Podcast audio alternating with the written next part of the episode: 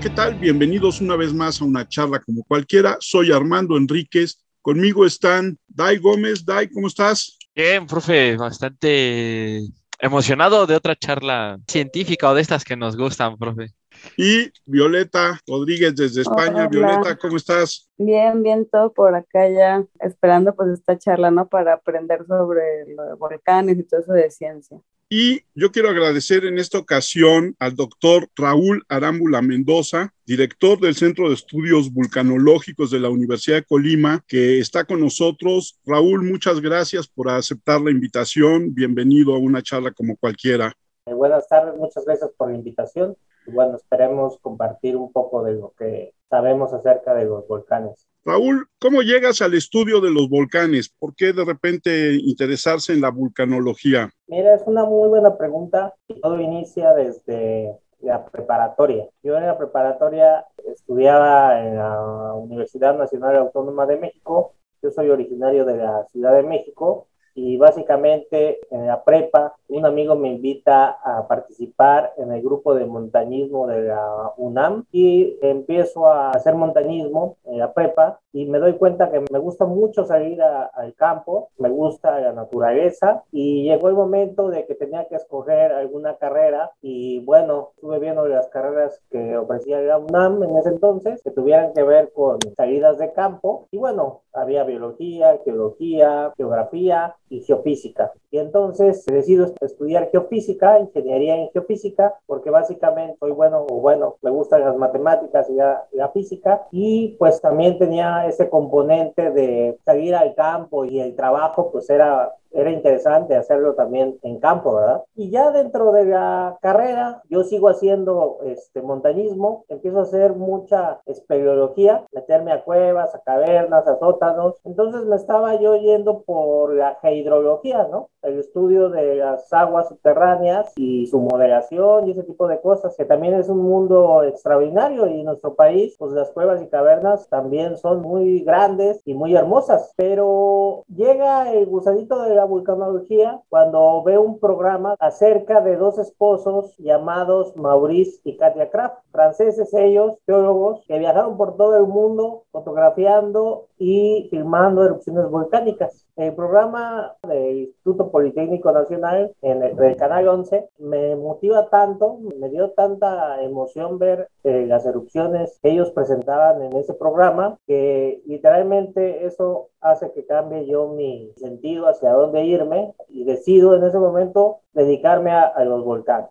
Entonces me puse a investigar como ingeniero en geofísico cómo podría yo adentrarme al tema de la vulcanología y básicamente pues eh, por medio de los sismos, uno de los principales monitoreos que se hace para conocer la actividad de un volcán pues es básicamente la actividad sísmica que pueda tener el volcán. Muchos volcanes a nivel mundial, el único instrumento que tienen pues es un sismómetro. Por ahí se empieza a monitorear, a vigilar los volcanes y entonces ahí decido hacerme sismólogo volcánico. Pero como bien saben ustedes, pues la vulcanología es una ciencia que se desprende de la geología y de la geofísica y no basta con tener solo la carrera universitaria. Hay que estudiar más, hay que hacer maestría y hay que hacer un doctorado. Entonces, en ese momento me doy cuenta que si quiero realmente ser vulcanólogo o trabajar con volcanes, pues necesito hacer una maestría y un doctorado. Y ese fue mi camino. Mi tesis de licenciatura fue la erupción del 2000 del volcán Popocatépetl. Ahí termino mi licenciatura. Inmediatamente me meto a la maestría en ciencias de la tierra en la UNAM, también en el Instituto de Geofísica. También trabajo con el Popocatépetl, analizando eh, sismos que anteceden a las erupciones. Y bueno, ya tenía dos tesis del Popocatépetl y digo, pues ahora hay que cambiar de volcán, ¿no? Y por ahí me cae un proyecto por la comunidad europea para trabajar con el volcán de Colima y hacer estancias tanto en la Universidad de Granada en España y en el laboratorio de ciencias de la Tierra de la Universidad de Savoie en Francia.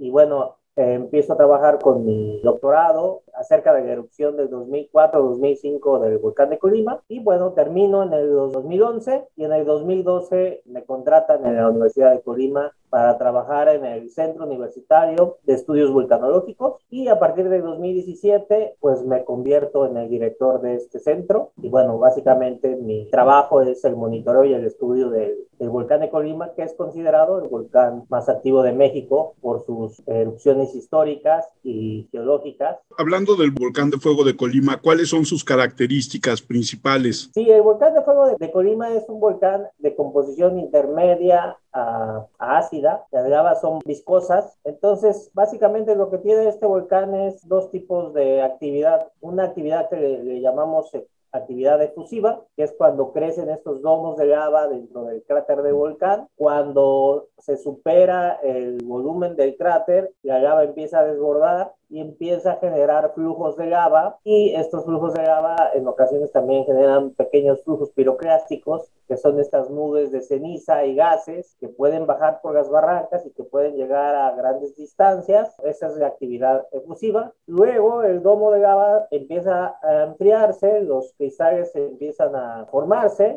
los minerales empiezan a formar y eso impide la salida de los gases y demás lava y entonces se generan sobrepresiones dentro del cráter del volcán y dentro del domo del volcán y eso ayuda a generar actividad explosiva que puede ser en algunos casos intensa y que afortunadamente no ha puesto en riesgo a las poblaciones cercanas, pero que sí son explosiones que son muy llamativas, inclusive algunas generan estas ondas de choque, que es básicamente una onda de presión que se genera cuando la salida del material es muy rápida. Y esas ondas de choque viajan por toda la atmósfera y pueden ser registradas a varios kilómetros, inclusive en el volcán de Colima hemos registrado ondas de choque hasta 60, 70 kilómetros de distancia. ¿Cuáles serían los volcanes más importantes de México o los que consideran ustedes más importantes? Mira, hay todo un tema acerca de esto, porque una cosa es el volcán en sí mismo, ¿verdad? Cada cuánto hace erupción. A eso podríamos decir que se le llama el peligro o la amenaza, que es básicamente la probabilidad de que ese volcán haga erupción y de qué tamaño. Y en ese sentido, el volcán de Colima es el más activo de México. Tienen muchísimas erupciones en estos 400, 500 años que tenemos de historia, ¿verdad? Pero en realidad no hay tanta gente cerca del volcán de Colima. El estado de Colima seremos 700 mil, 800 mil, más la parte de Jalisco, pues otros 500 mil. Entonces, bajo riesgo real del volcán de Colima, no deben de ser más de 300, 400 mil personas. Pero si te vas al Popocatépetl, pues el Popocatépetl es un volcán que no tiene una actividad tan constante, y me refiero a, lo largo de muchísimos años, ¿verdad? Obviamente en los últimos años el Popocatépetl ha estado muy activo, pero si vemos, antes de esta erupción que empezó en el, el 21 de diciembre de 1994, su actividad anterior había sido en los años 20, y erupciones grandes de Popocatépetl ocurren más o menos cada mil años, y del volcán de Colima ocurre más o menos cada 100 años, pero en el caso de Popocatépetl, la población, hay mucha población alrededor del Popocatépetl, ¿verdad? Tenemos, obviamente, en la Ciudad de México, pues más de 20 millones de personas. Tenemos la ciudad de Puebla, la ciudad de Cuernavaca, que si bien es cierto, esas ciudades lo más que pudiera ocurrir es la caída de ceniza, pues esa caída de ceniza generaría problemas en esas eh, ciudades. Y ya si nos acercamos un poco más a las comunidades que están cerca del Popo, son más de 300, 400 mil personas que sí pueden tener un riesgo mayor. Entonces, en términos de riesgo, digamos que el Popocatépetl es el volcán que nos debería de preocupar más, pero en términos de qué tan activo es un volcán, pues el volcán de Colima. Y bueno, hay otros volcanes, hay el Tacaná, que está en la frontera con Guatemala, ese es un volcán que compartimos con nuestros vecinos guatemaltecos. El volcán Chichonal. El volcán Chichonal, desgraciadamente, pues es un volcán que hizo ya una erupción muy grande en 1980 y que inclusive mató a casi 2.000 personas. Esa es la realidad. Fue una erupción muy grande. Inclusive está considerada como la tercera erupción más grande del siglo pasado la erupción del Chichonal y bueno pues es un volcán que afortunadamente pues tiene periodos de mucha quietud pero cuando entra en actividad parece que tiene actividades muy eh, explosivas y que pueden afectar a grandes comunidades cerca del volcán. Entonces, más o menos se consideran volcanes activos en México entre 13 a 15 volcanes. Hay que recordar que para que un volcán se considere activo, tuvo que haber tenido al menos una erupción en los últimos 10.000 años. Para nosotros 10.000 años es un mundo, ¿verdad? Es muchísimo tiempo, pero si lo comparamos con la escala de tiempo geológica, pues es prácticamente nada. Realmente 10.000 años para la Tierra, pues es un segundo, ¿verdad? Entonces, para que se considere activo, pues tienen que, haber tenido actividad en esos 10.000 años. ¿Y qué se considera erupción? O sea, que salga la lava, que salga el, magma o las humaderas no las consideran como parte de actividad? Bueno, en realidad sí, la erupción como tal debe ser considerada cuando tienes un magma fresco, nuevo, que llega a la superficie y se considera ya lava. Hay que recordar que en el interior de la Tierra se le llama magma y ya que sale a la superficie se le llama lava. Es lo que a veces a mucha gente le decimos, porque mucha gente cuando ve un volcán que ya está entrando en actividad y que ya está teniendo efusión de lava, la gente a veces comenta, ¿cuándo va a ser erupción? Y es básicamente que ellos se refieren a erupciones muy grandes, ¿verdad? Pero desde el momento en que la lava llega a la superficie, ya es una erupción. Ah, ok, no debe salir disparada, sino con que esté ahí, por ejemplo, estancada como en una piscina de lava, ya es actividad.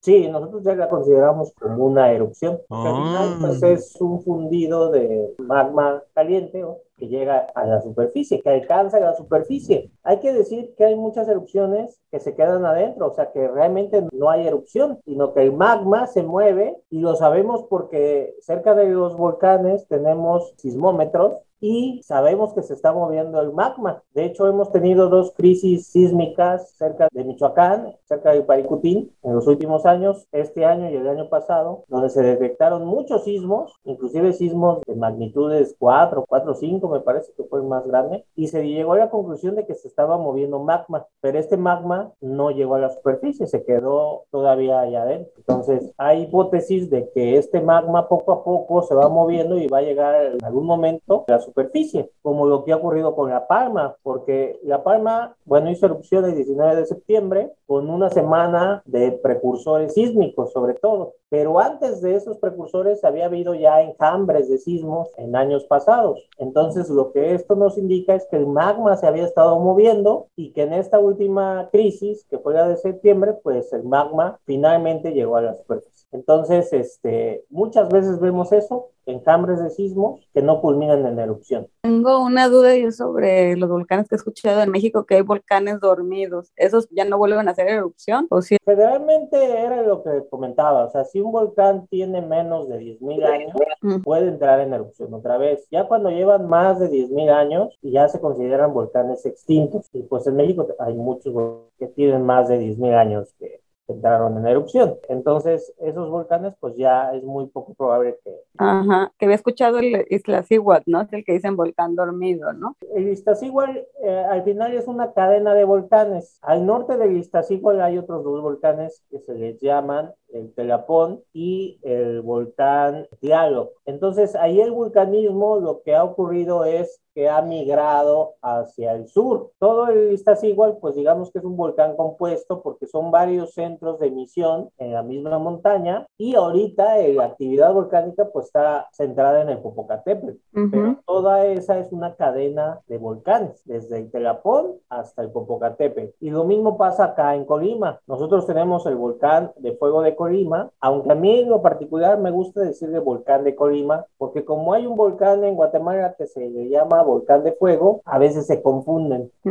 Inclusive hace como dos meses me llamaron de protección civil diciéndome que qué pasaba con mi volcán, que si yo estaba haciendo erupción y les comento, no, pues inclusive lo veo, lo estaba viendo desde mi casa porque su casa aquí en Colima tiene vista al volcán y entonces lo volteo a ver y digo, no, mi volcán no está haciendo erupción. Y entonces recuerdo que precisamente uno o dos días antes el volcán de fuego de Guatemala había entrado en erupción. Entonces se estaban confundiendo ahí con el volcán. Pero bueno, el volcán de Colima aquí tiene, ahorita en este momento, digamos que es el volcán activo, y al norte está el Nevado de Colima, y Luego hay otro volcán que es el volcán Cántaro. Entonces, a estos tres volcanes se les conoce como el complejo volcánico de Colima. Y esta parte, Raúl, que hablabas de eh, la relación de la sismicidad con movimiento de magma y las erupciones, ¿Afecta también en algún momento a las placas tectónicas que luego producen estos, estos grandes temblores en México o en el mundo, pues? Hay que recordar que básicamente el proceso que hace que existan estos volcanes, pues es el proceso de la tectónica de placas. En nuestro país lo que ocurre es que la placa de Cocos se mete por debajo de la placa de Norteamérica y al meterse por debajo de la placa de Norteamérica genera sismicidad, pero también esta placa que se está metiendo se vuelve a fundir por las altas temperaturas que existen en el manto. Y parte de ese fundido sube hacia la superficie por las grietas que existen en la corteza y eso forma los volcanes y las cadenas de volcanes. Tenemos una cadena de volcanes que va desde Nayarit, pasa por Jalisco, por Colima, obviamente, Michoacán, Guanajuato, Estado de México, Tlaxcala, Veracruz, Chiapas, que es conocido como el eje neovolcánico mexicano. Y este eje neovolcánico, que tiene muchos volcanes, es formado por la subducción, o sea, por el proceso de que la placa de Cocos se está metiendo por debajo de la placa de Norteamérica. Bueno, la placa de Y la placa de Rivera. La placa de Rivera es la que está al norte de Colima, que es básicamente la que se mete por debajo del bloque de Jalisco. O sea, todo Jalisco, ahí se está metiendo la placa de Rivera. Y de más o menos de Colima para abajo, se mete la placa de Cocos. Entonces, el proceso de sismos y el proceso de cadenas de volcanes, pues está muy relacionado con este proceso tectónico que se le llama subducción. Ahora hay un debate de que si grandes sismos pueden disparar erupciones y al contrario, si grandes erupciones pueden disparar sismos. En el caso de los sismos disparando erupciones, sí hay varios casos en los cuales después de un sismo de gran magnitud, volcanes que están, digamos, ya a punto de hacer erupción, se aceleran. Esa es la realidad. O sea, ya están en un proceso eruptivo y el sismo, digamos, que dispara esa actividad. En el caso de erupciones que disparen sismos grandes, todavía no hay casos tan claros, todavía es un tema de debate, pero seguramente sí puede ocurrir porque al final hay una transferencia de esfuerzos. O sea, cuando el magma llega a una menor superficie, hay un cambio en los esfuerzos en la parte superficial de la corteza y si está a punto, digamos así, de que un sismo se dé, a lo mejor lo pudiera disparar esta erupción, pero todavía no hay casos bien identificados que esto sea lo que, lo que ocurre. Yo, por ejemplo, le preguntaba a mis hermanos que justamente iba a tener una plática de volcanes y estábamos hablando de si hay este, por ejemplo, cuál es el protocolo para controlar una erupción, sobre todo en zonas en donde no hay mar cerca.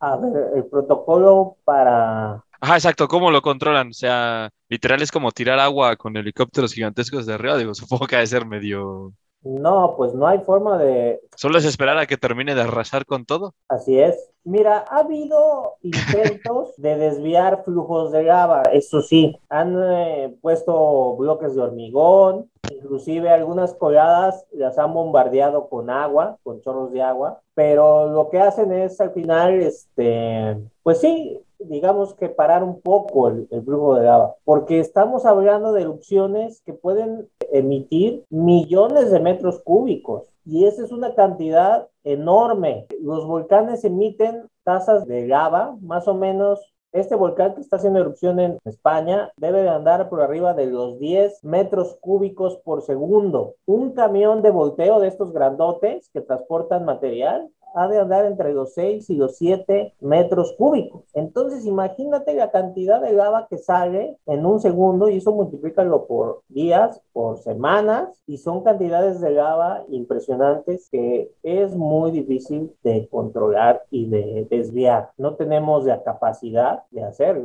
Entonces, lo que se hace, pues más bien es decirle a la gente que pues se quite, porque esa es la realidad. Cuando un volcán te dice quítate, mejor haz de caso por porque tarde que temprano ahí te va a quitar. Entonces, desgraciadamente, pues ahorita lo estamos viendo en La Palma, pues muchísima gente perdió todo lo que tenía. Su casa completa quedaron sepultadas por varios metros de lava y son pérdidas totales. En el caso de allá, pues obviamente, pues ahorita el tema de los seguros, yo he escuchado que mucha gente no tenía asegurada su casa, lo cual pues no es lo ideal, ¿verdad? Porque al final las Islas Canarias son islas volcánicas y tarde que temprano, en algún momento, pues iba a hacer erupción una de estas islas y bueno, pues ya se dio la situación de que La Palma, que es una de las islas más jóvenes también de este grupo de islas, pues ya tuvo una erupción. En el caso ahora que decías, por ejemplo, de La Palma, ¿cuál es la diferencia, por ejemplo, entre el volcán de La Palma y los volcanes mexicanos como el, como el Popo o como el volcán de Colima en el sentido de que esta erupción, como tú dices, ha sido muy larga, pero además parece que no hay manera de saber cuándo va a acabar? Hay muchas diferencias. La principal diferencia es que el magma, en este caso de la erupción de La Palma, viene directamente del manto. Hay que recordar que nuestro planeta está dividido en diferentes capas, por así decirlo. Tenemos un núcleo interno que es de hierro y níquel en estado sólido, luego un núcleo externo que también es de hierro y níquel, pero se encuentra en estado líquido. Luego tenemos el manto y finalmente tenemos la corteza. Es similar a si pudiéramos tener una fruta como una manzana, donde la piel es la corteza, la pulpa es el manto y el huesito es el núcleo. Entonces, esta erupción en La Palma, el magma llega directamente desde el manto. Entonces, es menor el camino que pasa. En el caso de los volcanes mexicanos, el magma atraviesa un mayor espesor de corteza, que es la corteza continental, y queda más tiempo atrapado en esta corteza y se enriquece de otros minerales y de otros elementos y el magma se hace más viscoso. Entonces, generalmente los volcanes mexicanos pues son de mayor viscosidad que este tipo de volcanes en las Islas Canarias. Las últimas erupciones en La Palma no han durado más de 20, 30 días. Esta digamos que ya pasó el promedio en tiempo. Pudiera ser que todavía dure más tiempo, porque hay erupciones, me parece que hay una en la isla de Lanzarote que incluso llegó a durar seis años. Fue una erupción en la zona de Timanfaya y fue en los años 1700, no recuerdo bien el año, pero digamos que ese es el caso extremo, ¿verdad? De que llega a durar más tiempo este tipo de erupción. Lo que se ve todavía es que la erupción continúa, de repente tiene bajones, tanto en la cantidad de gases que está expulsando como tanto en la cantidad de sismos. Ahorita ya ha habido una disminución de sismos. Si se empieza a ver una disminución de sismos, una disminución en la cantidad de gas pulsado y si la isla se empieza a desinflar, porque digamos que ahorita está inflada, está bombada por este magma mismo que está saliendo, si empezamos a ver que la, la isla otra vez se empieza a desinflar, eso ya nos podría decir que la erupción puede terminar en poco tiempo todavía no se ven tan claros estas señales, pero básicamente para eso se monitorean los volcanes, para saber cuánto tiempo puede durar una erupción y bueno, pues avisarle a la gente en caso de que también incremente su actividad, ¿verdad? Interna. Porque hay que recordar que cuando hizo erupción el volcán ya había un aviso importante de, a la comunidad, o sea, ya se llevaba una semana de mucha sismicidad y la isla ya estaba muy deformada. Había lugares donde se había deformado hasta 24 centímetros no mal recuerdo, y eso era signo de que el magma ya estaba muy cerca de la superficie. Entonces también hay que decir que la geofísica ayudó a pronosticar esta erupción con varios días de anticipación. Este inflarse de la isla es como cuando observas la deformación del cono de un volcán, ¿no? Sí, en nuestros volcanes tenemos equipo para medir esa deformación. Tenemos GPS, que son estos instrumentos que miden posición con gran precisión. Acá en Colima tenemos dos GPS y entre ellos dos hay una línea imaginaria que pasa exactamente en medio del cráter del volcán. Entonces, si los GPS empiezan a alejar, quiere decir que el volcán se está inflando. Y si se está enfriando, quiere decir que hay un cuerpo de magma que está ascendiendo. Entonces, usamos a los GPS como un extensómetro, como si fuera una gran regla para medir la distancia entre esos dos puntos. Y entonces eso nos va a ayudar a saber que efectivamente hay magma que está migrando desde una profundidad hacia la superficie. Y lo mismo pasa en La Palma. La Palma no solo tiene dos, tiene como seis o siete estaciones de este tipo. Inclusive en las estaciones más alejadas ya están viendo cómo disminuye esa deformación. Entonces, eso también es un signo positivo de que la erupción puede ser que ya esté en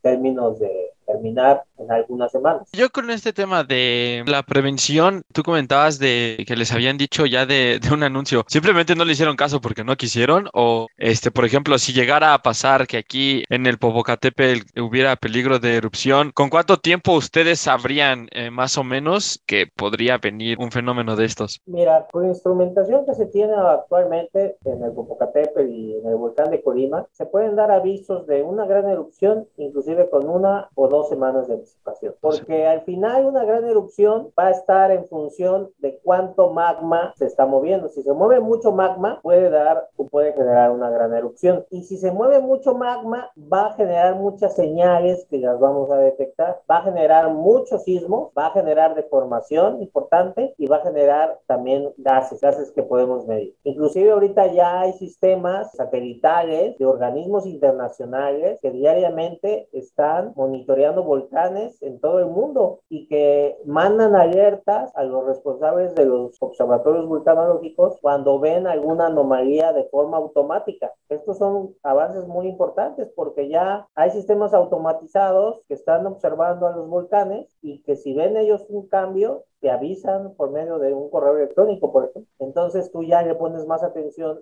al volcán y bueno, son herramientas que últimamente se han estado desarrollando y que se están abriendo a los observatorios. Entonces cada vez hay más ojos viendo a los volcanes y eso es bueno porque de esta forma pues podemos prever un desastre. También e, eso es muy importante porque siempre se habla de desastres naturales, pero en realidad los desastres nada tienen de natural. Lo que ocurre es que hay fenómenos naturales que impactan a sociedades vulnerables. Entre más preparada esté una sociedad, menos desastres van a ocurrir. Y pongo un ejemplo con sismos. Por ejemplo, el sismo de 2010 de Haití un sismo de magnitud 7 a 30, 40 kilómetros de distancia de Puerto Príncipe. Y ese sismo, pues lo que, lo que ocurrió es que con la ocurrencia de ese sismo, muchísimas casas colapsaron en la ciudad de Puerto Príncipe y obviamente muchísima gente murió. Tuvimos en México un sismo similar cerca de Mexicali, a la misma distancia, magnitud 7, profundidad de 10 kilómetros, y pocas casas colapsaron y se murieron menos de 10 personas, cuando en Haití se murieron casi 300 mil personas.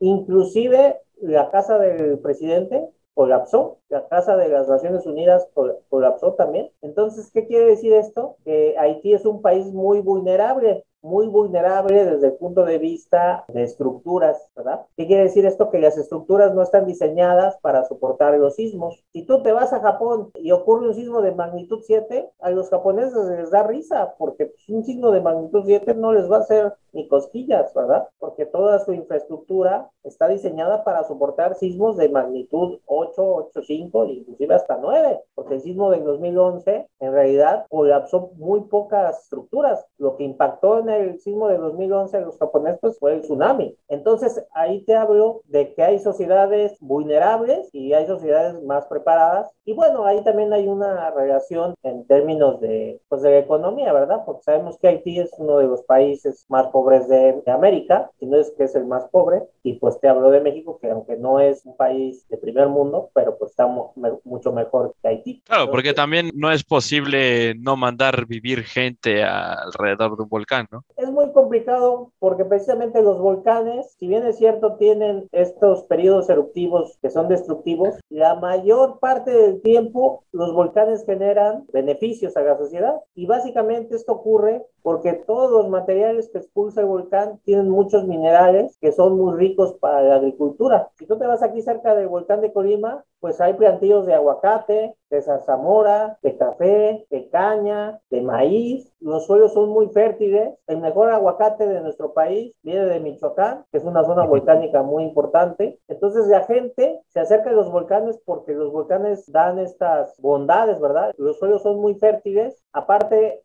las altas montañas en México también generan mucha condensación y generan mucha precipitación. Entonces tienes suelos muy fértiles y tienes agua, pues es obvio que la gente se acerque a los volcanes. Raúl, y ahora que hablabas de Japón, ese volcán submarino que hizo erupción también en estos días y que ha llenado toda la superficie de la bahía de Okinawa, incluso impidiendo el tráfico de los barcos con piedra pómez, ¿qué tan común es y qué tan beneficioso es tanta piedra pómez? Porque a mí me daría la impresión de que en un primer momento acabaría con mucha de la fauna marina de la zona, ¿no? Por impedir simplemente el paso de la energía solar. Sí, de hecho, ahorita mismo están haciendo estudios muy interesantes en La Palma. Uno de los primeros estudios que se hicieron fue efectivamente antes de que llegara la lava al mar. Me refiero a La Palma porque es ahorita los estudios que más se han estado sacando a la luz. Pero antes de que llegara la lava al fondo del océano, se hizo una batimetría, se hizo un estudio de todas las especies que estaban antes de la erupción y ya que empezó a caer la lava y que empezó a, llegar al fondo del océano, pues se siguió haciendo este tipo de estudios, ¿verdad? Para ver efectivamente cómo cambiaba el fondo del mar y qué repercusiones tiene la entrada de la lava a los océanos. Sí, obviamente al principio de que cuando ocurren las erupciones, pues las erupciones al final liberan mucha energía en muy poco tiempo y esa energía pues generalmente destruye pues tanto la vida marina como la gente que vive cerca es afectada fuertemente, ¿verdad? Por estas erupciones. Hay erupciones que, como bien lo mencionas, emiten estas grandes cantidades de piedra pómez que empiezan a flotar y bueno, pues ahí las mareas y estas corrientes marinas pues se llevarán todo ese material a algún lugar y probablemente pues sí genere algún problema en esas islas. ¿Hay en México volcanes submarinos? Sí, sí hay en México. De hecho, en las Islas Socorro, eh, hace algunos años, en los años 90, hubo una erupción submarina cerca de Isla Socorro y se supo porque empezaron a flotar igual rocas parecidas a, la roca Pome cerca de la isla. De hecho, de aquí de la universidad se hizo un viaje y por ahí se sacó un artículo de investigación donde efectivamente se daba a conocer esta erupción submarina marina cerca de Isla Socorro, en las Islas Revillagigedo. Entonces, sí, hay que mencionar que la mayor actividad volcánica se da debajo de los océanos, en lo que se conoce como las dorsales, donde se está separando la corteza oceánica. Ahí hay este, mucha actividad volcánica, que obviamente por la profundidad a la que se da, no nos damos cuenta en la superficie, pero sí hay mucha actividad volcánica eh, debajo del mar. Cuéntanos, en este año y medio de pandemia, ¿cómo fue seguir monitoreando el volcán de Colima? Mira, afortunadamente el volcán de Colima se ha portado muy bien en esta época de pandemia. Nosotros tuvimos un, periodo eruptivo importante desde el 2013 al 2017. Inclusive tuvimos una erupción muy importante en 2015, que es la erupción más importante desde la erupción pliniana del 20 de enero de 1913. Y a partir de 2017 el volcán bajó mucho su actividad. Entonces, cuando entramos en pandemia, eh, al final, pues nosotros trabajamos para una universidad y pues la instrucción fue trabajar desde nuestros hogares. Afortunadamente, con la tecnología que tenemos actualmente, tenemos prácticamente todas las señales vía Internet. Entonces podemos hacer un seguimiento mientras tengamos Internet de lo que está ocurriendo en el volcán. Entonces, inclusive yo llegaron a pasar dos o tres semanas sin que tuviera que venir al observatorio, porque todas las señales llegaban sin ningún problema vía Internet y bueno, podíamos hacer los análisis en nuestras casas sin ningún problema. Cuando falla algún proceso o cuando falla alguna máquina, pues sí teníamos que venir a resolver ese problema, pero la verdad es que fueron muy pocas las veces que se tuvo que hacer. Entonces sí, pasamos la mayor parte del tiempo en casa. Eh, también cuando alguna estación sufría de algún desperfecto, pues sí se tenía que ir al sitio y bueno, ahí mis compañeros que laboran en el centro que iban con todas las medidas necesarias de seguridad, pues tapabocas y bueno, trataban de siempre estar lo más alejados posibles entre ellos y así trabajamos durante la pandemia. Me imagino que la parte de las estaciones no deja de ser vulnerable a los huracanes y a las grandes tormentas y hay que estarlos reparando esas estaciones, ¿no? Sí, el tema del monitoreo volcánico es muy complejo porque todas las estaciones, pues entre más cerca del volcán estén, pues van a recabar mejores datos. Entonces están bajo condiciones muy adversas, tanto de temperatura, hay cambios muy bruscos en el volcán, en el día puede haber unos 20, 25 grados Celsius y en la noche pues puede bajar a temperaturas menores a los 0 grados. Llueve muchísimo, entonces en época de lluvias y más en esta zona cercana al Pacífico, llueve más de mil milímetros de lluvia al año. Entonces hay muchísima lluvia en el volcán, inclusive hay semanas que no podemos ver al volcán porque siempre está nublado, pero como tenemos sismómetros que efectivamente registran la actividad interna, pues sabemos en qué estado está el volcán y bueno, pues son muchos instrumentos que nos ayudan a conocer su estado. Yo quería preguntar algo un tanto personal, digo, aunque sé que es un tema de doble filo por los estragos que puede provocar, ¿te gustaría ver una erupción, este, así como la de La Palma, solamente por tu afición a los volcanes? Mira, cualquier vulcanólogo te respondería que sí. porque es un fenómeno muy espectacular. Inclusive yo hago fotografía, me gusta hacer mucha fotografía nocturna. Empecé haciendo fotografía del volcán para documentar su actividad. Entonces tengo un archivo fotográfico, no sé, 10 mil, 20 mil fotos. Y tengo las fechas de todas las fotos. Pero de esa parte de la fotografía documental, empecé a migrar a la fotografía más artística. Entonces empecé a fotografías, pues, la Vía Láctea o la Luna o ciertos elementos de composición que pues hacen ver la foto más interesante. Ya he montado exposiciones de fotografía y he vendido muchas fotografías.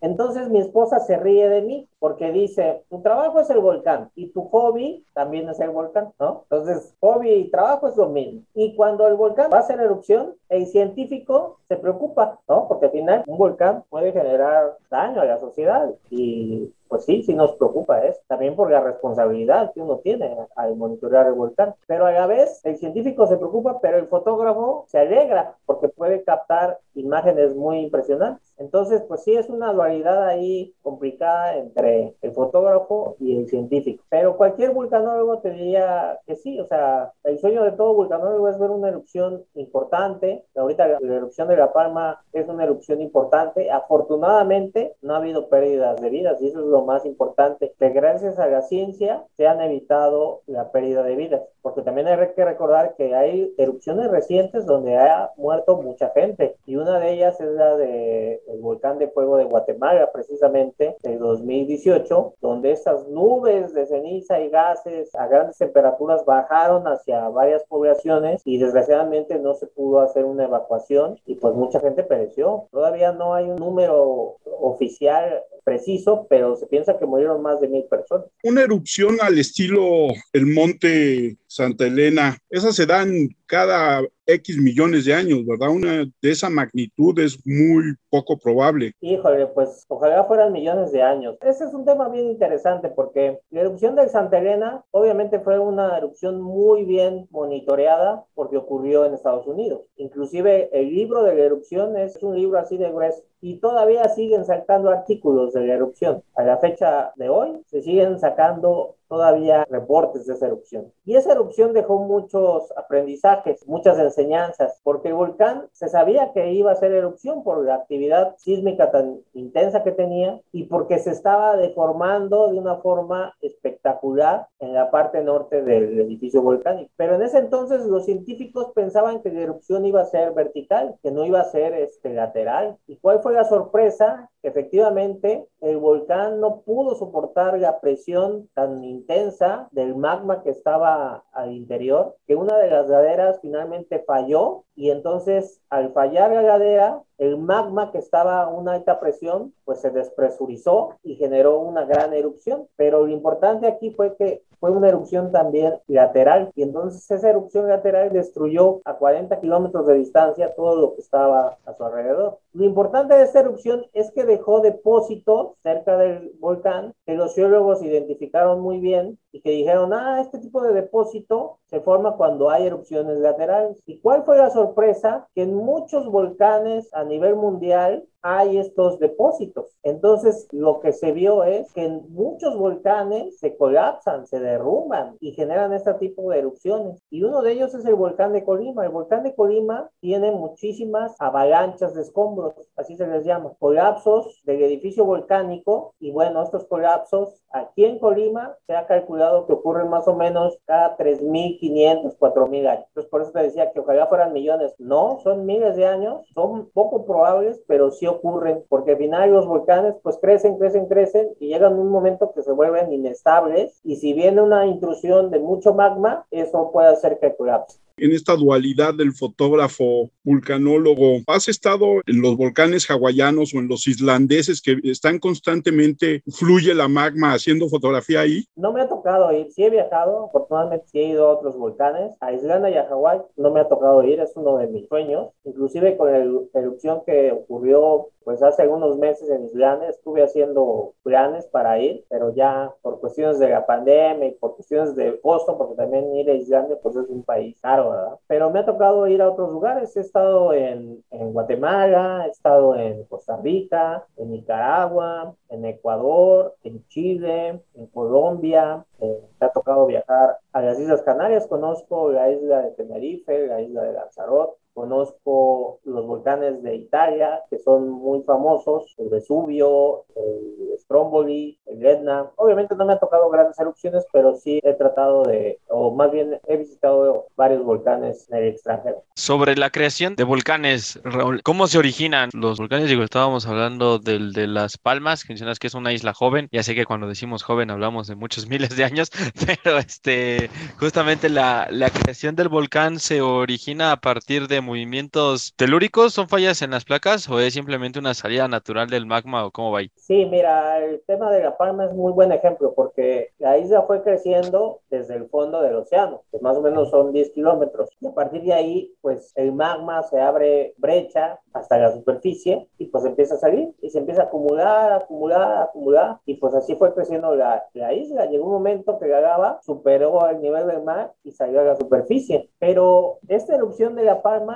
es básicamente un muy buen ejemplo para ver cómo nace un volcán, porque si bien es cierto que el volcán nació en una ladera donde había muchos volcanes, pues era una ladera, digamos, así, con una inclinación y más o menos plana, ¿verdad? ¿Y qué fue lo que pasó? Se abrió una fractura un domingo, inclusive me asombré tanto que hasta cuando vi el primer tweet de alguien que decía, ya hizo erupción, di un grito en mi casa porque dije, no inventen, o sea, toda la sismicidad que, que había ocurrido, pues realmente era la precursora de esta erupción. Ya se sabía, pero de que se sepa a que ocurra, pues ya es muy interesante, ¿verdad? Entonces, la primera imagen que se da, pues es una salida de gas y de ceniza en la ladera. Y a partir de ese momento, pues empieza a salir más y más y más y más. Y ahorita hay fotos muy buenas donde ponen el antes y el después en la misma zona. Y entonces ves lo que ha crecido el volcán en un mes y medio. Ya lleva 200 metros, 300 metros. Entonces es muy interesante porque ves realmente cómo nació un volcán, como lo que ocurrió en, el Paricutín también. En el Paricutín, pues en un campo de maíz, días antes empezaron a ocurrir muchos sismos, inclusive algunos sismos se detectaban en la Ciudad de México con la estación sísmica de Tacubaya del Servicio Sismológico Nacional. Esa estación empezó a detectar los sismos del Paricutín y pues toda la gente que vivía cerca de ahí pues empezó a sentir los sismos y de repente igual un día se abrió una grieta en el suelo y empezó a salir cenizas y gases y rocas incandescentes. Eh, fue muy famosa esa erupción porque efectivamente eh, la gente por primera vez, al menos en México, veía cómo nacía un volcán y un señor que era Dionisio Pulido era el granjero que nació allí el volcán, ¿verdad? Entonces lo mencionaban a él como el dueño de un volcán porque había nacido en su parcela. Y pues el volcán al final se llevó dos pueblos. Afortunadamente no hubo pérdida de vida, pero fue una erupción que duró nueve años y que para la ciencia también fue muy importante. Se hizo un libro también de este tamaño de la, de la propia erupción y bueno, la erupción dio para hasta para temas de arte, ¿verdad? Hay un pintor muy famoso que se llama Gerardo Murillo, conocido como el Doctor Apple, que desde que inició la erupción él se fue a, vivir allá a la base del volcán, que hizo muchísimos cuadros de la erupción. A mí me ha tocado ver los cuadros, los originales, porque ha habido exposiciones en la Ciudad de México. Ha habido dos exposiciones en los últimos cinco o siete años y he ido a las dos y la verdad es que es una belleza ver eh, esos cuadros. Ahora que hablabas de La Palma, a mí lo que me impresiona es la cantidad de, de, magma que sale, ¿no? Incluso porque como dos o tres semanas después de la primera erupción, el Instituto del Volcán ahí en Canarias publicó una serie de videos con una regadera de 600 metros de lava, ¿no? Impresionante porque para mí que soy un ignorante del tema, entendería que conforme la erupción avanza, pues se va acabando el material del magma, ¿no? Y esto parecería que no tiene fin.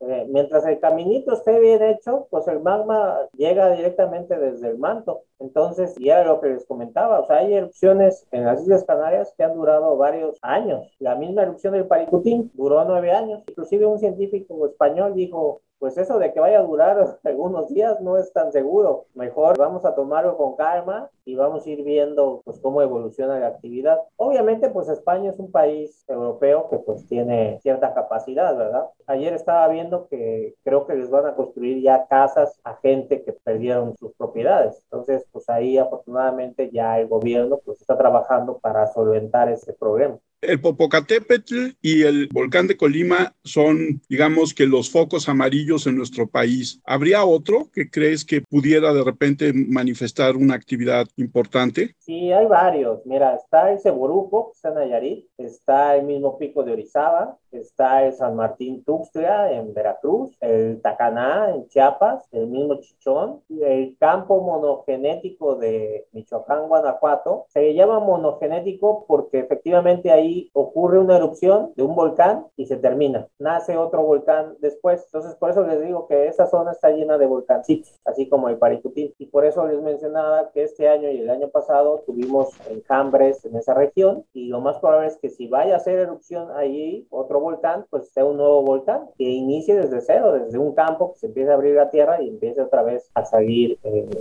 ceniza y gases y, y, en su momento también lava. Entonces, ese campo genético es importante que se monitoree. Y ese es un tema un tanto complicado porque en realidad, y hay que decirlo, el tema del monitoreo en México no está bien. Para variar. Para variar.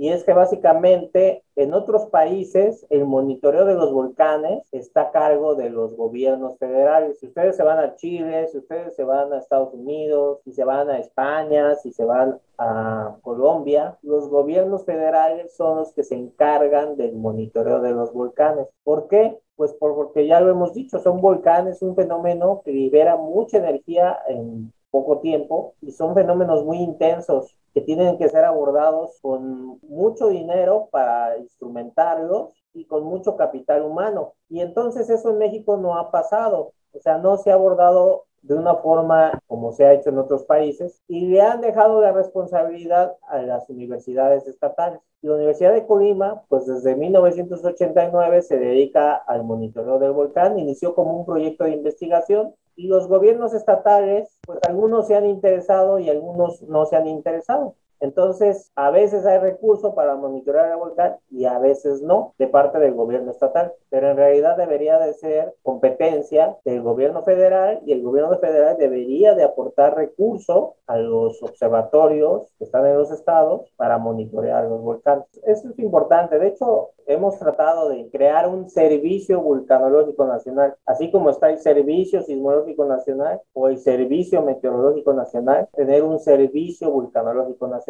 Obviamente no es lo mejor centralizar todo en un sitio, ¿verdad? Lo que se puede hacer es tener observatorios regionales y esos observatorios pues que atiendan a una cantidad de volcanes y que reciban recurso del gobierno federal. En este momento solo hay dos volcanes que yo considero que están bien monitoreados. Uno, pues es obviamente el Popocatépetl y otro es el volcán de Colima. Pero todos los demás volcanes tienen muy poca instrumentación. Eso genera una condición de vulnerabilidad ante riesgo volcánico. Y pues la verdad es que necesitamos que el gobierno federal se haga cargo de la responsabilidad, porque para mí ha sido complicado en estos últimos 3, 4 años que soy director conseguir recursos para mantener el equipo de monitoreo trabajando. Mucho de este equipo de monitoreo que tenemos se ha comprado con proyectos del CONACYT. Lo que hace uno es someter un proyecto al CONACYT, dependiendo de, de si está bien hecho el proyecto, pues te lo aprueban y te pueden dar hasta 2, 3 millones de pesos. Compras el equipo y tienes dinero para mantenimiento durante dos o tres años que dure el proyecto, pero a partir de que se acaba el proyecto, pues dejas de tener recursos para mantener los equipos. Y es lo que nos ha estado pasando. Hemos adquirido equipo nuevo, pero después de que acaban los proyectos con ACID, pues nos quedamos sin recurso para mantenerlos. Y ese es un problema muy grave y hay que decir, pues esa es la, la situación del monitoreo volcánico en México.